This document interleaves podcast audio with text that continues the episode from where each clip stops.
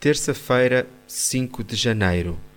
Leitura bíblica em Lucas, capítulo 3, versículos 15 a 20.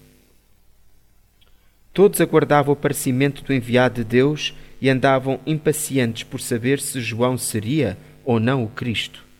A essa questão respondeu João: Eu batizo apenas com água, mas em breve virá alguém muito maior do que eu e de quem não sou digno sequer de lhe descalçar as sandálias. Ele vos batizará com o Espírito Santo e com fogo. João não se limitou a confrontar quem vinha até si com os seus pecados.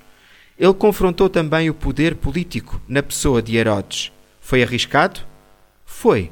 Acabou pagando o preço da própria vida. Muitos servos de Deus estão pagando o preço de serem fiéis à sã doutrina e à mensagem que recebem de Deus. Muitos destes servos têm família que acaba por ser afetada pela disposição de permanecer íntegro e fiel. Lucas fala várias vezes do preço a pagar por sermos discípulos de Jesus. Oremos pelos irmãos que vivem em países sem liberdade religiosa. O profissional Pão do Céu é apresentado pela União Bíblica de Portugal.